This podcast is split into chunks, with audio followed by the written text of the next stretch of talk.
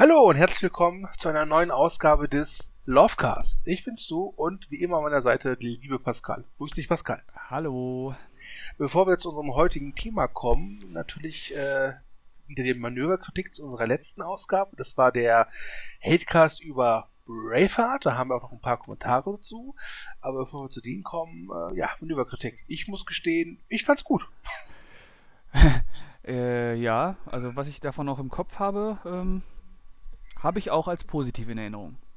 Ja, was mir allerdings aufgefallen ist in diesem Hatecast über Braveheart, dass du also gefühlt du nur zwei Minuten geredet hast. Den Rest habe ich irgendwie gelabert. Okay. Und deswegen mach dich darauf gefasst, lieber Pascal, heute bist du dran. Ja, heute, heute werde ich dich fordern. naja, ich fand das echt, das war so, war so, war so extrem. Also der Thomas, unser geliebter Chef, der den Podcast dann geschnitten hat und dort zusammengefügt hat, meinte auch irgendwie bei den Tonspuren sah man sehr deutlich, dass bei mir mehr Ausschläge waren als bei dir. ich äh, ich habe zu Braveheart nichts zu sagen. Gut, dann äh, hoffen wir mal, dass jetzt zu Alien 3, dass du was zu sagen hast. Aber bevor wir jetzt zu, zu Alien 3 kommen, äh, Kommentare zum letzten Hatecast, Braveheart. Äh, tatsächlich habt ihr da ordentlich kommentiert. Richtig ordentlich kommentiert. 27 Kommentare insgesamt. Ähm, wir wollen jetzt nicht alle vorlesen, das würde die Zeit sprengen. Wir wollen ja mit dem Love und dem Hatecast versuchen, unter einer Stunde zu bleiben, weil uns ja immer wieder na nachgesagt wird, wir sind zu lang. Ähm, ja. Deswegen haben wir uns darauf geeinigt, dass wir jeder drei Kommentare vorlesen. Die sind auch nicht alle positiv, also keine Angst. Ich würde mal anfangen. Ja? Okay. Mhm. Äh, unser Lieblings-User, nee Quatsch, unser Lieblingskollege Jacko XL hat geschrieben, habe nur anzumerken, dass ich der Patriot noch schlimmer fand, aber nur aus verschwommener Erinnerung und eigentlich aus dem exakt selben Gründen. Der Patriot ist nur leicht präsenter. Beides ewig her, sonst bin ich voll bei euch. Äh, zur Erklärung, wir haben, glaube ich, erwähnt, dass wir beide den Patrioten mit Mel Gibson besser finden als Braveheart. Ne? Richtig. Ja. Ähm, ja, kann, kann ich mit leben mit der Meinung. Also, ähm, das ist beides. Ich nicht. Jacko, ich hasse dich. Du bist nicht mehr mein Freund. Ich hab dich nicht mehr lieb. Äh, dass das beides keine guten Filme sind, das haben wir ja im Prinzip auch äh, geklärt in dem Podcast und. Ja. Der Patriot ist trotzdem der bessere Film. Definitiv. Mhm. Bitte, du. Okay, ich, ich habe äh, meinen ganz persönlichen Lieblingsuser, den ich bisher jedes Mal hatte. Und ja? zwar SB2929 oder SB2929. Eines Tages werden wir herausfinden, was das bedeutet. Ganz sicher. Ja, ja. Und zwar schreibt ähm, er-sie, dieser Beitrag lässt mich an meiner Existenz zweifeln. Warum hassen bloß alle diesen Film? Ja, weil er scheiße ist. Äh, erstens mal hassen nicht alle diesen Film. Ich denke mal, der wird deutlich mehr geliebt als gehasst. Ja. Und ähm, warum zweifelt äh, er sie an äh, äh ihrer, seiner Existenz? ich weiß auch. Nicht. Wie hängt das zusammen? es gibt doch diesen Film von David Cronenberg. Ist das vielleicht in Wirklichkeit auch nur so ein Meta-Kommentar gegen Leute, die Braveheart nicht gut finden? Ah, ja, ja, willkommen im Spiel. Ah, ja, ähm, okay. Ja, Guter Kommentar. Daumen hoch. Ja, ja, definitiv. ich muss gestehen, der Kommentar hat mich auch amüsiert. Okay, noch mehr amüsiert hat mich aber der Kommentar von unserem Lieblingsuser Harry. äh, bevor, wir, bevor ich ihn vorlese, etwas länger. Äh, wir, der Pascal und ich, wir kennen den, den guten Harry. Ja, ja. also deswegen. Ne? Okay. Grüße gehen raus auf jeden Fall. Ja, Grüße gehen raus an Harry. Haha, Hatecast. ihr, habt, ihr habt doch die Schotten dicht gemacht. Wie kann man dieses Meisterwerk nur so verkennen? Nicht mal Horners wundervolle Musik findet bei euch Erwähnung. Und Patriot als besseren Film zu bezeichnen, ist doch für einen blanken Arsch unterm Kilt. Kann auch nur relativ wenigen Argumentationsketten folgen, die ihr zusammen baldobert habt. Und, und dann sind wir wieder alle Strutzbläde, die den Film lieben. Aber der neueste Marvel Stulli-Pulli wird wieder hochgelobt oder wie? Sind ja auch absolute Geniestreiche für geistreiche Leute. Nee, Leute, ich mag euch beiden Kaspar-Köpfe ja wirklich, aber das war nix. Ich muss dazu anmerken, ich meine mich erinnern zu können, dass ich äh, James Horners Soundtrack durchaus gelobt habe. Ja, und ich fand auch nicht, dass wir unbedingt äh, gesagt haben, dass wer Braveheart mag, äh, strunz doof ist. Nein. Und wir haben, glaube ich, auch nicht klar gemacht, dass im Gegensatz zu Braveheart alle Marvel-Filme toll sind, oder? Ja. Tja, Harry. Ähm, aber es gibt Marvel-Filme, die besser als Braveheart sind, das will ich gar nicht bestreiten. Das, das, äh, das, äh, ja, das stimmt. ähm, was ich aber toll finde, ist, man merkt diesen Kommentar so, diese Emotionen an. Ja, ja da, da, kommt, da kommt der Sachse durch. Ist herrlich. Ja, ja, also ich stelle mir gerade vor, wie der liebe Harry da irgendwie blau geschminkt, ja, killt das, also, am Laptop saß und ah, es fehlt nur noch zum Schluss, dass er noch schreibt für die Freiheit. Ganz toller Kommentar. Ja, Wirklich. ich, äh, ich sehe den Harry ja nächsten Monat zum ersten Mal und äh, da bin ich ja mal gespannt, ob er da auch mit erhobenem Schwert äh, nochmal mit mir Keine Gericht Gnade geht. für, ja, keine Gnade für, für Schnulli-Police. sag ich da, ne? Ja.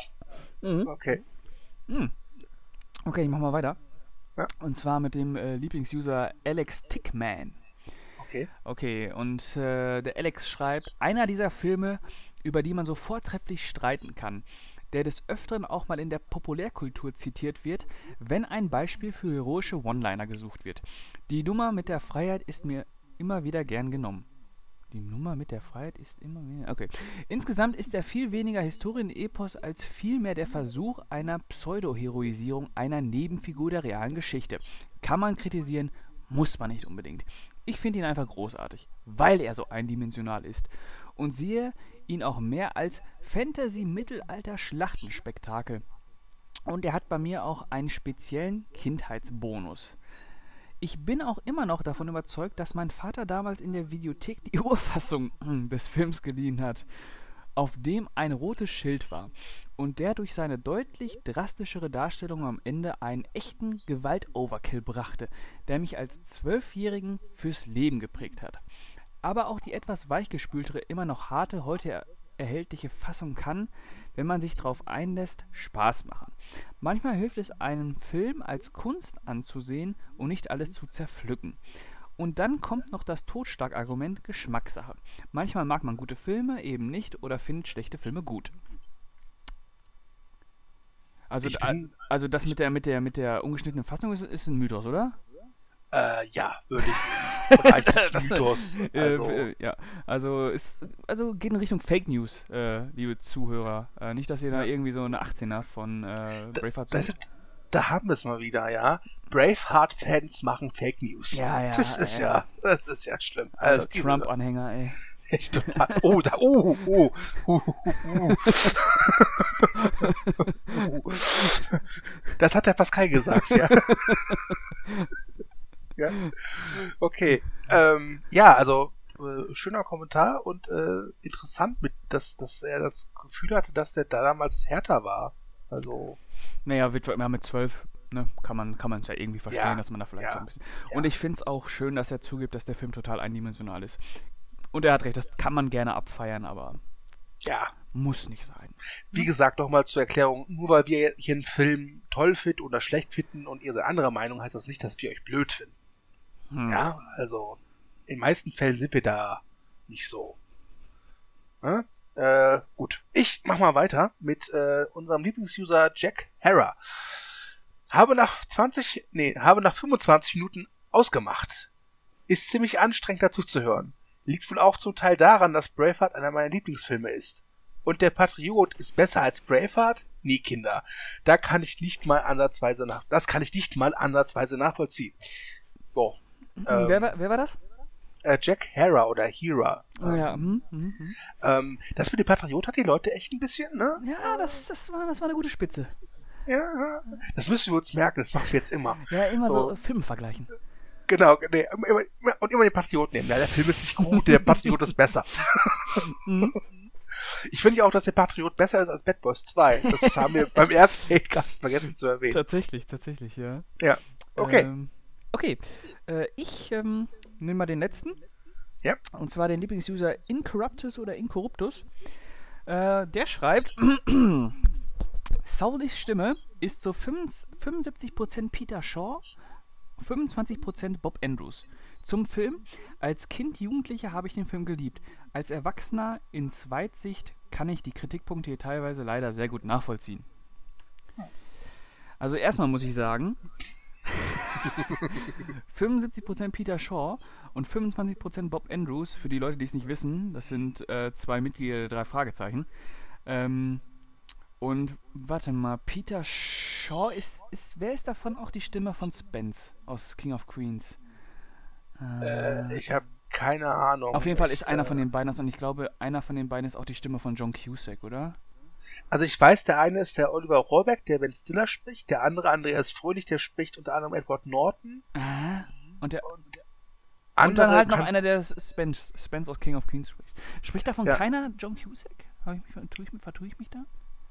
Hat John Cusack vielleicht dieselbe Synchronstimme Stimme wie Edward Norton? Kann das sein? Hat er, tatsächlich. Hat Ja. er. Ja gut, also äh, für mich ist das ein Kompliment, mit zwei begehrten ähm, Synchronsprechern äh, verglichen zu werden. Da bedanke ich mich sehr gerne.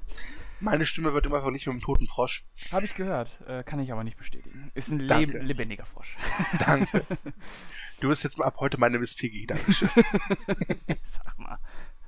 Okay. Und äh, zu dem zweiten Teil, ähm, ja, ich glaube, das ist, das werden viele sagen. Als Jugendlicher ist, glaube ich, Braveheart echt was besonderes Ereignis und als Erwachsener wird man dann schon merken, dass da nicht alles so koscher dran ist, wie man es damals wahrgenommen hat. ja. Deswegen äh, gibt es auch einen Daumen hoch für Incorruptus. Also ich gebe einen Daumen hoch für jeden, der kommentiert hat. Ja, ich Oh. natürlich auch, klar. Ähm, Ja, wir sind ja heute im Lovecast. Deswegen sind wir Deswegen heute, gibt's die sind wir heute hoch. auch gut drauf, ja, und nicht so anti eingestellt. mhm. Und ähm, wir reden heute über Alien 3, der ja eine bewegte Geschichte hinter sich hat. Die Mhm. Dreharbeiten waren ja wohl ein Albtraum. Äh, ich werde euch dazu ein YouTube-Video einfügen. Verzeihung. Ein einstündiges Making-of, das durchaus kritisch äh, mit den Dreharbeiten umgeht. Ähm, der Film kam 92 raus Mhm.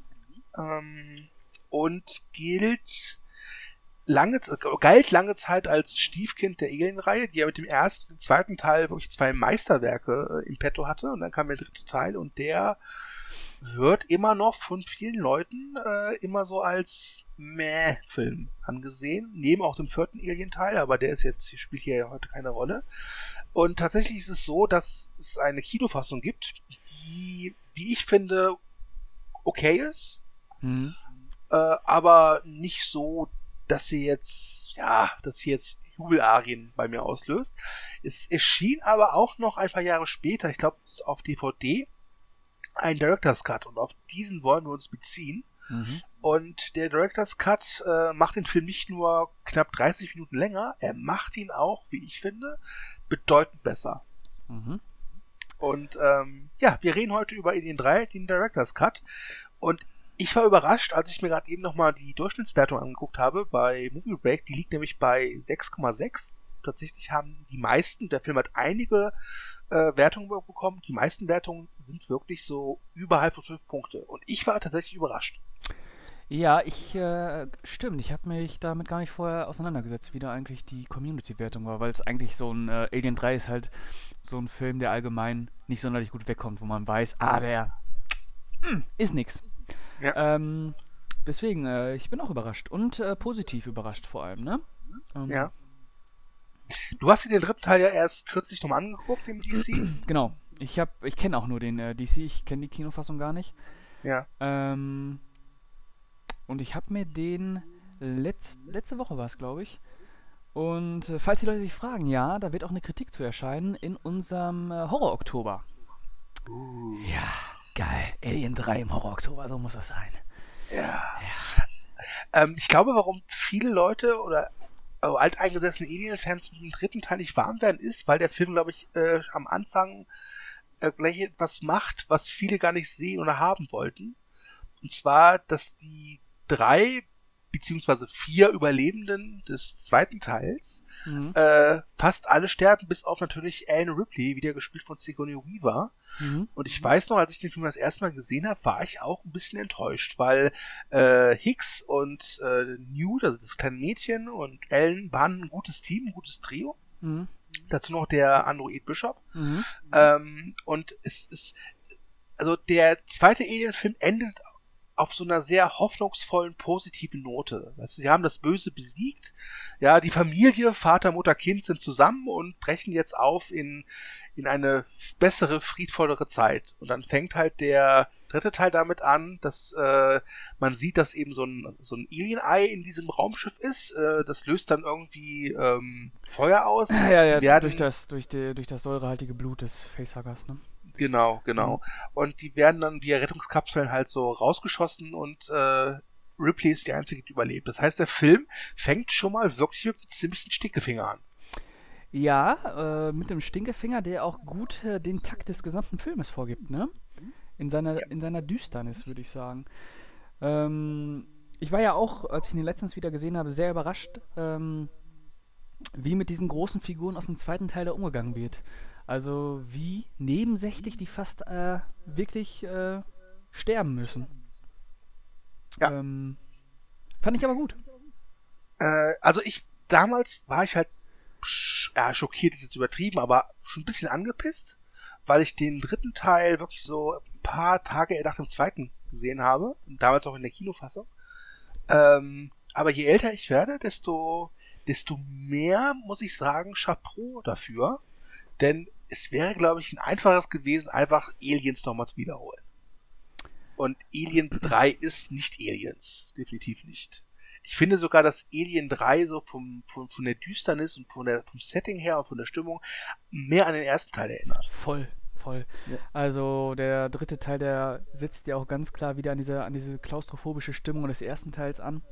Und er macht auch äh, einen sehr guten Schritt, wie ich finde, dass er nicht mehr auf diese Alien-Horden setzt, wie der zweite Teil, sondern sich wirklich nur noch auf ein Alien äh, konzentriert. Ja. Ähm, der ist auf jeden Fall wieder am ersten Teil orientiert, was, was ich auch als sehr gut empfunden habe. Ja. Ähm, ja. Was ich großartig finde an Alien 3 ist die Welt, der Planet, auf dem er spielt. Äh, Fury, Fury 106 oder ähnlich heißt das? Ja, der Planet heißt äh, Furina und äh, diese Strafkolonie heißt Fury äh, 161. Okay. Mhm.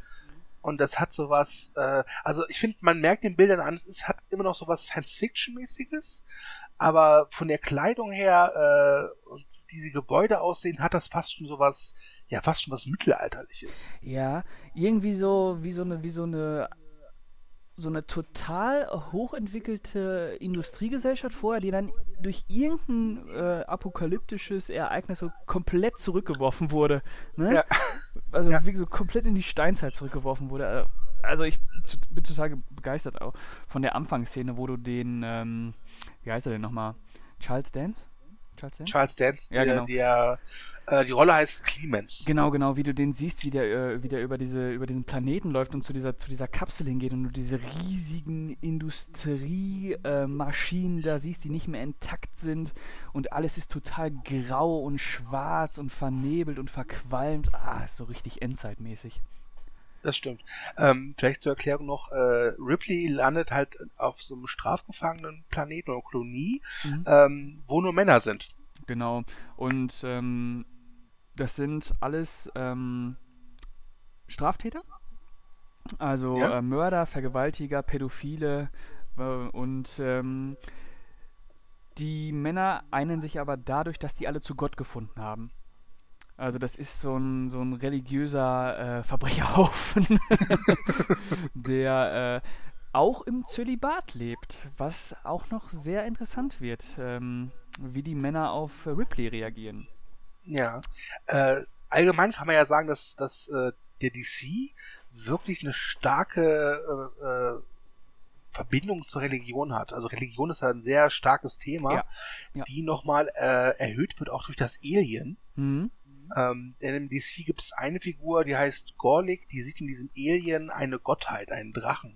Genau. Und äh, das sorgt auch für grandiose Momente. Es sorgt sogar dafür, glaube ich, dass ähm, dieser Gorlik eigentlich damit dafür verantwortlich ist, dass das Alien halt zum Schluss so ein richtiges Massaker nochmal anrichten kann.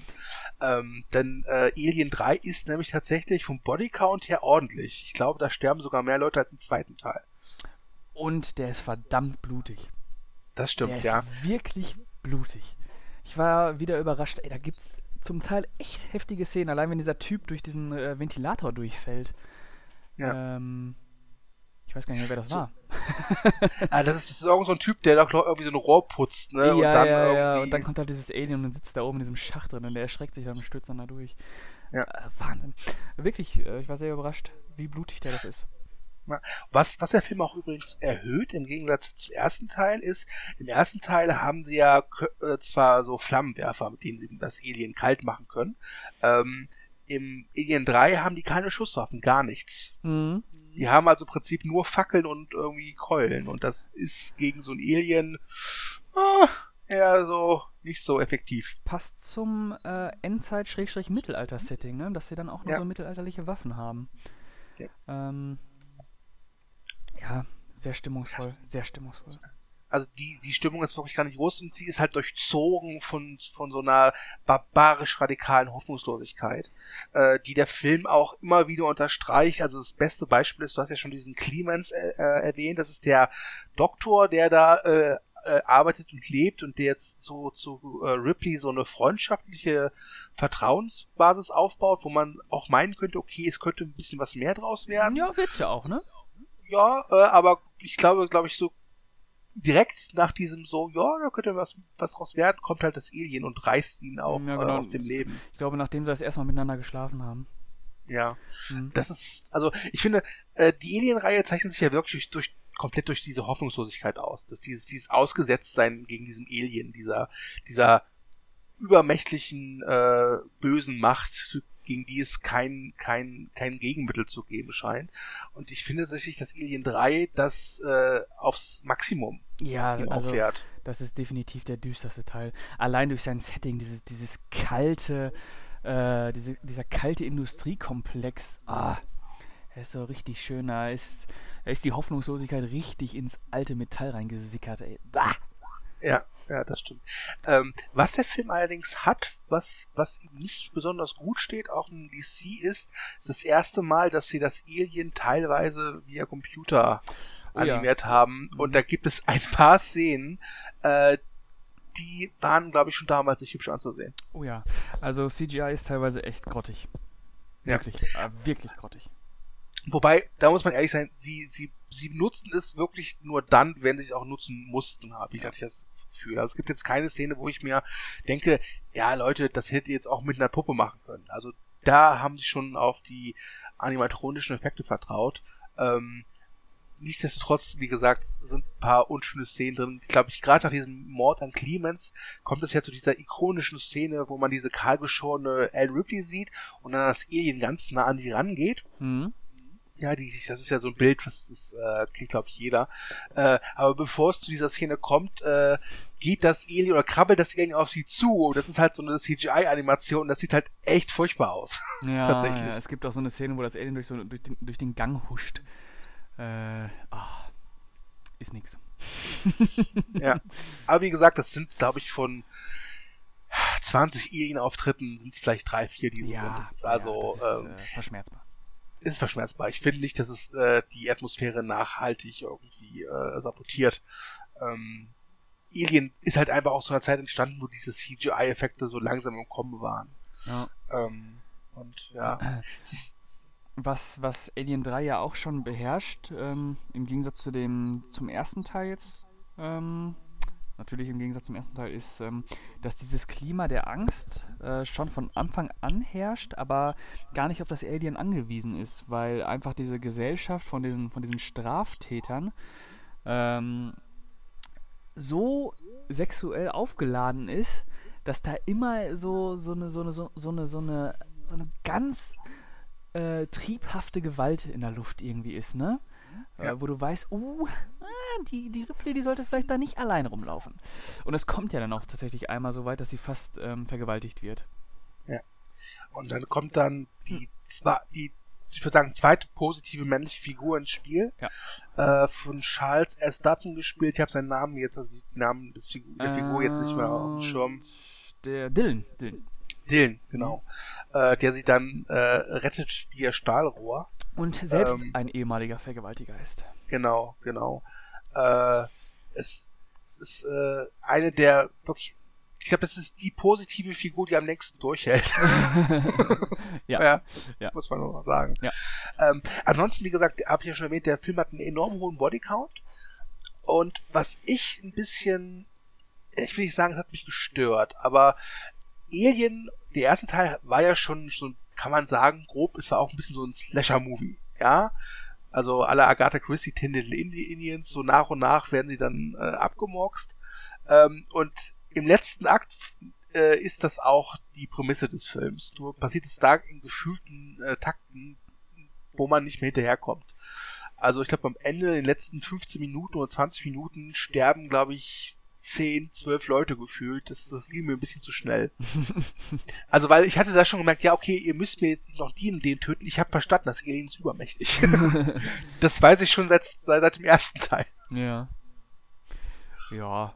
Na, es, es hat ja, ja, es, irgendwie passt es ja dann auch wieder so, ne? Ja. In diese, in diese Ausweglosigkeit und noch in, in diese Qu- äh, Konsequenz, mit der das alles Ja. äh, passiert.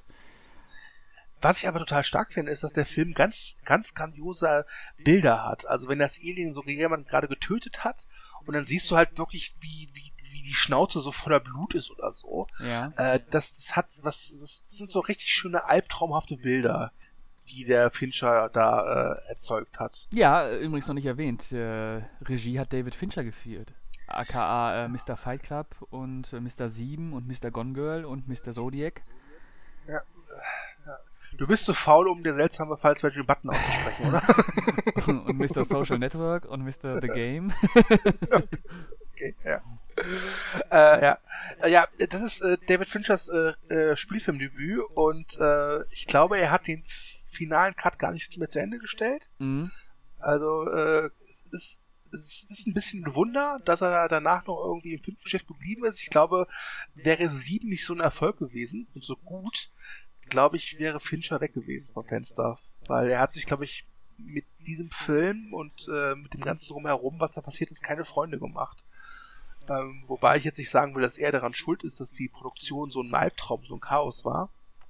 Aber ich glaube, äh, wie war das? 20th Century Fox wollte lange Zeit, oder er wollte nicht mehr mit Fox arbeiten und erst mit Fight Club sind sie, haben sie irgendwie zusammengefunden, weil er ja unbedingt einen äh, Film drehen wollte, aber Fox die Rechte hatte. Und es ist, glaube ich, bezeichnend, dass es, glaube ich, in dieser DVD-Box Alien Quadrology, ich weiß, ich spreche das falsch aus, aber ist mir egal, äh, dass da, glaube ich, David Fincher kein einziges Mal zu Wort kommt, weil er sich auch, glaube ich, gar nicht mehr zu diesem Film äußert. Naja, er hat sich ja äh, wirklich äh, komplett distanziert davon. Ja. Ähm, ja. Und das Interessante ist bei diesem Making-of, was ich euch dann, wie gesagt, äh, in dem Artikel jetzt hier noch äh, verlinken werde, sagt auch einer, dass er es bis heute nicht verstehen kann, warum da Sachen einfach in der Kinofassung fehlen, weil sie den Film rund machen. Also wir haben ja schon angesprochen, diese, diesen Aspekt der Religion und diesen Drachenmythos. Und das stimmt, der macht diesen Film so viel runder. Ähm, Haben, wir, Oder- haben wir das erwähnt mit dem Drachenmythos? nein, ich wollte jetzt eigentlich die Brücke schlagen tatsächlich. Okay, okay, okay. Und weil ich gerade eben jetzt wieder gefühlt äh, äh, so viel geredet habe, äh, gebe ich dir die Bühne. genau, zwei Sätze. Ja. Ja. Ähm, es ist, wer war es denn nochmal? Der, wie heißt der Typ denn nochmal? Gorlik. Gorlik, genau. Der Gorlik, der ähm, sieht in dem Alien so ein altertümliches Drachenwesen und verfällt dann quasi äh, in ähm, eine Art Obsession und äh, verständigt sich auf äh, seine Weise mit dem Alien, was bedeutet, dass er mit dem Alien zusammenarbeitet, beziehungsweise dem Alien äh, hilft, äh, das Massaker Ja. anzurichten, ne? Also sie erschaffen es, äh, äh, so im zweiten Akt dieses Alien einzusperren. Ja. Und er lässt es halt wieder frei. Und wenn du halt sagst, er, er kommuniziert mit dem Alien, dann, ah, das ist jetzt Fleisch. Also das, ich habe immer das Gefühl, wenn ich den Film gucke, dass er mehr Glück als Verstand hat. Also wenn das Alien ihn jetzt sehen würde, würde es ihn, glaube ich, auch umbringen. Also das ist halt. Also ich habe das so wahrgenommen, dass, dass er schon äh, wie, wie drücke ich das aus? Dass er auf jeden Fall schon äh, Signale von dem Alien wahrnimmt, was, was er machen soll. okay. Hm, Vielleicht täusche ich mich da auch, vielleicht ist auch vollkommener Quatsch, aber für mich hat sich so angefühlt, als würde er, als würden die schon zusammenarbeiten. Aber wahrscheinlich ist es so, dass er auch trotzdem sterben würde, ne? ja, also das Alien ist für mich halt einfach in dieser Ursprungsform, wie jetzt in den ersten drei Teilen, ähm, einfach äh, so ein bisschen Michael Myers mäßig. Aber warum, das kannst du jetzt auflösen, warum hat es dann Ellen nicht umgebracht, Ellen Ripley, als es so nah an sie rangegangen ist? Hm, hm, hm, hm, hm. Ja, äh, Ellen Ripley hat einen, hat ein Alien in der Brust. Und zwar nicht nur irgendein Alien, nein, Manfred. nein, Quatsch, äh, eine Alienkönigin. Ja.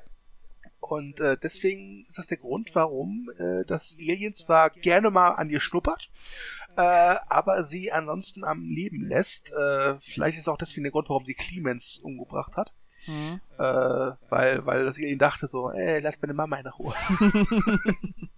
ja? Du Sau. Ja, und äh, der Film endet ja dann auch, äh, wobei, wollen wir jetzt schon zum Ende gehen? Können wir machen. Ja? Warum nicht? Also das, der Film endet halt damit, dass sie das Alien halt besiegen. Äh, dann stirbt dann auch der arme Dylan. Äh, ich finde übrigens, dass die Art, wie sie es besiegen, ziemlich cool. Sie schütten ja irgendwie flüssiges Metall drauf und dann löschen sie es mit so einer Sprinkleranlage, bis es dann zerfetzt wird. ja. Äh, also da kann man sicher sein, das Ding ist tot. ja. Fl- Flüssiges Blei, ne? Mhm. Genau. Und äh, dann kommt halt diese Wayland Tutani Corporation und äh, möchte halt, äh, dass diese Königin haben, die in Ripleys Brust ist, weil sie halt eben es erforschen wollen und wenn wir erforschen sagen, ist halt so wie es ist, die wollen natürlich die biologische Waffe haben. Ja, und äh, man muss dazu sagen, dass ähm, die, diese, dieser, dieser Konzern, der da am Ende kommt, ähm, der Anführer wird erneut von Lance äh, Henriksen gespielt, Ja. der auch der Bischof ist. Und ähm, Ripley ist ja der festen Überzeugung, dass es äh, sich äh, um ein weiteres Modell äh, des gleichen Androiden handelt. Ja. Aber es ist ja wirklich der, der, ähm, das menschliche Vorbild, also wirklich der Entwickler. Und es ist wohl anscheinend auch die gleiche Figur, die in äh, Alien vs. Predator mitspielt, ne? Macht das denn zeitlich überhaupt Sinn? Ich weiß nicht, ob das Sinn macht, aber sie heißen genau Aber- gleich. Ach so, ja, äh, gut, ich, Alien vs. Predator 1 und 2, die sind für mich kein Kanon. Nee, nee, aber ich wollte es nur mal erwähnen, dass halt der, Ja, äh, der ja. Charles Wayland auch äh, in Alien vs. Predator quasi die Hauptrolle spielt, ne?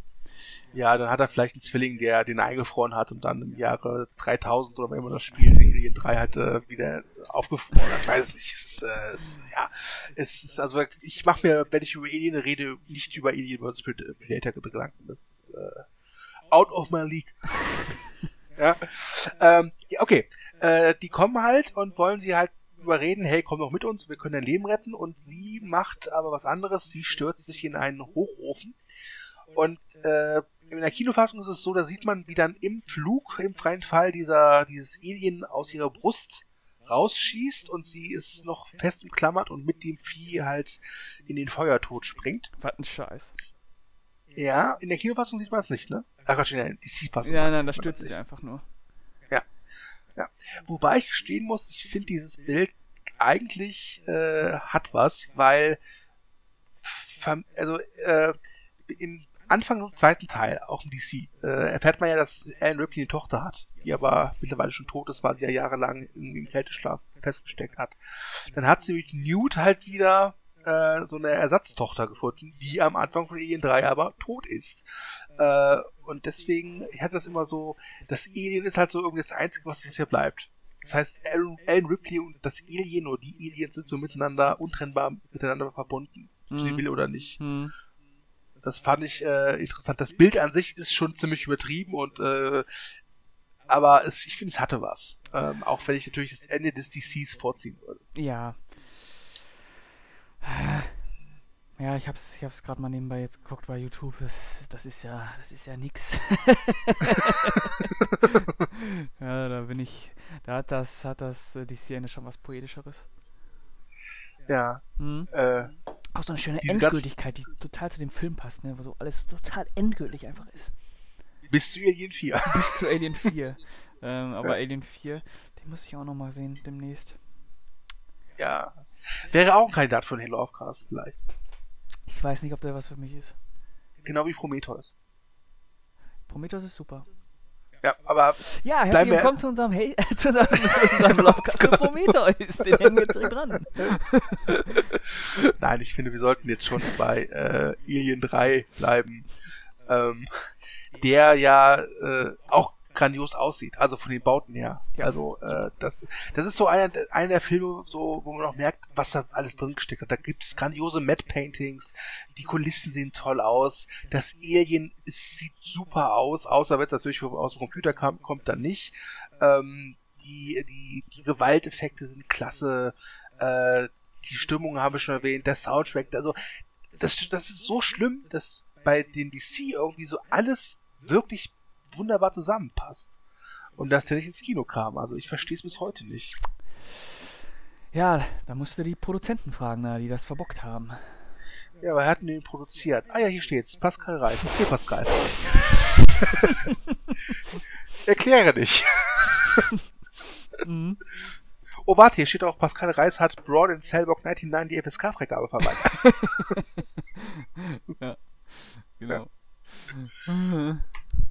Oh, warte, Pascal Reis hat James Gunn gefeuert. Was? Ja. Ja. Äh, äh, aber produziert hat den Gordon Carroll, Walter Hill und David Gilla? Gilla? Ich glaube, es wird geiler ausgesprochen. Geiler. Oh ja. Ja, das dachte ich mir auch. Ja. Walter Hill. Walter Hill. Walter. Hill, aber David ist geiler. ja. Was, was aber auch interessant ist, ist, dass der Film als, äh, äh, es gab äh, einen Teaser zu dem Film. Da war er noch, glaube ich, in der, in der, in der ganz, ganz, ganz, ganz, ganz, ganz frühen Postproduktion. Nee, Präproduktion, pardon. Und da haben sie einen Teaser rausgehauen, wo du halt einfach nur so siehst, wie so ein Alien-Ei aufbricht und dazu halt äh, die Tagline On Earth, everyone can hear you scream. Das heißt, sie hatten ursprünglich geplant, dass der dritte Teil auf der Erde spielt. Mhm. Ja, warum nicht? Ähm, Kann man machen. Kann man machen, aber sie haben sich dann doch umentschieden. Und das ganze Chaos im Vorhinein merkst du schon teilweise am Film. Zum Beispiel haben die Gefangenen, äh, wie dieser Hitman, Agent 47, so Strichcodes auf dem Nacken. Mhm. Ja? Die siehst du aber nie. Es gibt nur, man muss man darauf achten, bei manchen Szenen, wenn du so, so ein bisschen was vom Hinterkopf siehst, kannst du erkennen, okay, die haben nur so Strichcodes. Das ist halt nur ein so Zeichen dafür, was da alles äh, schiefgelaufen ist äh, während der während der Vorproduktion. Ja. Ja, aber naja. Äh, ich habe immer, ich habe überlegt, als ich den letztens gesehen habe, ähm, dass der, wenn man den ähm, ein bisschen anders angegangen wäre, hätte man den auch komplett ohne Alien drehen können. Das stimmt, ja. Ähm, sondern einfach nur so ein, äh, so ein, so ein, in Anführungsstrichen, Knastfilm in so einem äh, postapokalyptischen Ambiente. Das hätte auch funktioniert. Aber n, das soll nicht heißen, dass das Alien da jetzt deplatziert wirkt. Nein, Ähm, das macht schon alles Sinn. Ja. Ja. Gut, also Hat sich eigentlich mal, hat sich, hast du eigentlich mal irgendwie was gehört, wie sich äh, Ridley Scott zum dritten Alien geäußert hat? Gibt's da irgendwie? Nee, nee, tatsächlich nicht. Also, äh, ich, ich meine mal eine News gemacht zu haben, wo sich Ridley Scott äh, dementsprechend geäußert hat, dass er gesagt hat, dass er keinen einzigen weiteren Alien-Film geguckt hat, außer seinen eigenen. Und natürlich danach halt Prometheus und Alien Covenant. Ähm, von daher, hm. Ich würde es interessant auch finden, was, was James Cameron zu Alien 3 sagt Ja. der ja den Film mit so einem Familienzusammenführungs-Happy End beendet. Und dann kommt halt eben Fox oder David Fincher und sagen, fick dich, James. ja, Ich hasse Happy End. ja, das stimmt. Wobei was krass ist, äh, ähm, Ripley lässt von Clemens ja die Leichen obduzieren, um zu gucken, ob da vielleicht irgendwie Aliens drin sind. Und äh, es wurde wohl angeblich diese Obduktion sehr detailliert gezeigt. Ur ursprünglich. Und äh, die, das haben sie wohl rausgeschnitten. Und in der jetzigen Fassung sieht man ja wenig. Also das meiste passiert äh, via Ton. Äh, trotz allem ist das eine harte Szene, finde ich. Weil, äh, wie gesagt, ich sagte schon, Newt war ja für Anne Ripley die Ersatztochter. Und jetzt steht sie halt kahlgeschoren daneben und äh, muss mit ansehen, wie ein Doktor mit einem riesengroßen Messer oder Beil des, des Brustkorb aufbricht. Hm, genau. Ja. Und äh, ich hatte so das Gefühl, das ist so der Moment, wo halt Alan Ripley so die letzten Rest Menschlichkeit verliert. Und vielleicht ist Alan Ripley sogar jetzt mehr Alien als Mensch. Oh. Was ja im, was ja im vierten Teil dann nochmal auf die Spitze getrieben wird. Ja, ja, da, da, wie war das da nochmal? Sie wird ja geklont und hat dann Alien-DNA oh. an sich und kann dann, ist dann schneller, kann, kann irgendwie äh, besser riechen, äh, ist halt total badass und ihr Blut ist auch säurehaltig. Klingt sowas von scheiße. Unfassbar. Hat, macht aber irgendwie Spaß tatsächlich. muss ich gestehen, muss ich gestehen. Ähm, aber tatsächlich ist es so, dass, dass äh, ich finde, dass die Alien-Reihe von 1 bis 4 wirklich immer so, finde ich, Teil 1, da kommt Teil 2, da kommt Teil 3 und dann Teil 4 und auch von der Qualität her. Also 1 und 2 sind wirklich Meisterwerke, würde ich sagen. 3 ist echt verdammt gut im DC und 4 ist, ja, spaßig. Hm. Oder siehst du das anders? Also, wie gesagt, die ersten beiden, die sind äh, unantastbar in der Reihe, ne? Ja. Da müssen wir nichts sagen. Also, und, aber ich finde den dritten auch super. Also, und den vierten, die Wiedergeburt, die muss ich mal sehen. Der steht bei mir jetzt bei drei Punkten. Ähm, ich habe den auch nicht mehr sonderlich im, im, Gedächtnis. Ich weiß nur, dass da Ron Perlman mitspielt. Mhm. Und, ähm, Bei Nona Ryder. Ja. ja. Und was da sonst Wobei, wenn du den, Plan. wenn du den bei drei Punkten stehen hast, glaube ich, wird das nichts im Lovecast. Ich kann mir nicht vorstellen, dass der bei dir drei Punkte draufrechnen, dass du sechs hast, weil zu erklären für unsere Zuhörer, wir nehmen hier nur Filme auf, die wir beide mindestens sechs Punkte bewertet haben, weil für uns beide heißt sechs Punkte heißt halt ganz gut. Ne? Mhm. Und ich glaube nicht, dass der bei dir nochmal drei Punkte draufkriegt, glaube ich nicht. Mhm. Ja, alles ist möglich, ne? Ja. Schau mal. Ja. Mach den Cast so Alien 4 auch gerne alleine. genau. Oder, oder suchst du wen anders? Ja, oder, oder wir lassen es einfach sein und machen einen anderen Film. Ja. Vielleicht dann machen wir mit Chefchen, ne? Ja. ja. Stimmt, der Thomas wollte eigentlich heute gern dabei sein, aber der hat es nicht mal geschafft, den Film zu gucken. Äh, und ich habe den Film vor knapp einem halben Jahr knapp noch mal gesehen, das heißt, ich musste ihn nicht nochmal auffrischen. Aber äh, wir werden vielleicht in Zukunft mal einen Lauf oder einen Hatecast haben, wo wir zu dritt sind vielleicht. Oh, hier habe ich ein Zitat von James Cameron über Alien 3. Oh ja, bitte lass hören. Der Film ist dumm. Er hat die, er hat die Kinofassung gesehen, ne? ja.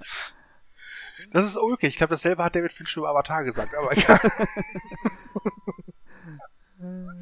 ja, also, äh, David Fincher ist ein Freund von mir, äh, ein äh, unfassbar guter äh, Filmemacher, keine Frage. Und das war sein erster großer Film. Ähm, aber das Skript ist schrecklich. Ja. Es ist, ja. es ist nur, es ist, es ist Müll. Ich glaube, es war ein großer Fehler, dass David den Film gemacht hat. Okay.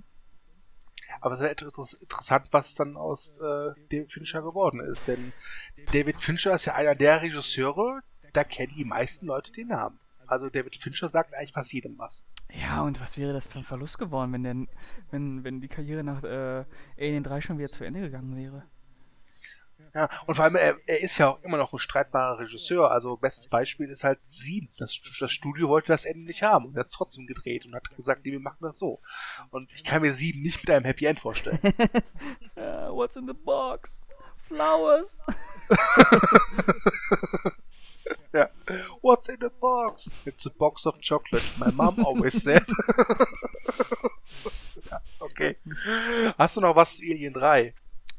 Guter Film. Ja, dem ähm, schließe ich mich an. Stellt euch nicht so an. Ja. Guckt über den Tellerrand. Erkennt, dass das äh, atmosphärisch wirklich eine verdammt eindrucksvolle Leistung ist. Es ist nicht der beste Teil 3, das behaupte ich nicht. Ähm, da ist Teil 1 und Teil 2 immer noch besser, aber es ist wirklich ähm, sehr, sehr, sehr, sehr stimmungsvoll. Wenn man düsteres, hoffnungsloses Science-Fiction-Kino mag. Ja, und auch gerne es ein bisschen derber hat. Ja, ja, ja. Ja. Und sich äh, auch auf 150 Minuten einlassen kann. Ne? Das ist ja heute auch nicht mehr äh, gang und gäbe. Ja, aber ich finde, die Länge ist nicht das Problem an dem Film. Nein, Also nein, nein, aber ich habe so inzwischen so ein bisschen das Gefühl, äh, seitdem äh, Serien wieder so äh, extrem boomen, dass so 150 Minuten für Leute schon. Äh, nee. Ja, ob sie jetzt aber drei Folgen Game of Thrones binge watchen oder ein, einmal Alien 3 im Director's Cut gucken, glaube ich. Oder wäre, glaube ich, immer Game of Thrones, äh, Thrones gesagt. Ja, aber Tywin Lannister spielt mit. ja. So. Totschlagargument. Ja. Bam. Ja, ja, ja. Und es gibt einen Drachen. ne? Ja. Ja, ja. Ja. Hm. Stimmt. Ich stelle mir gerade vor, wie, wie ein Ripley vor dem Alien steht und sagt, Drakaris. ja, ja ähm, übrigens, äh, Aliens die Rückkehr hat ja auch einen Director's Cut. Ja.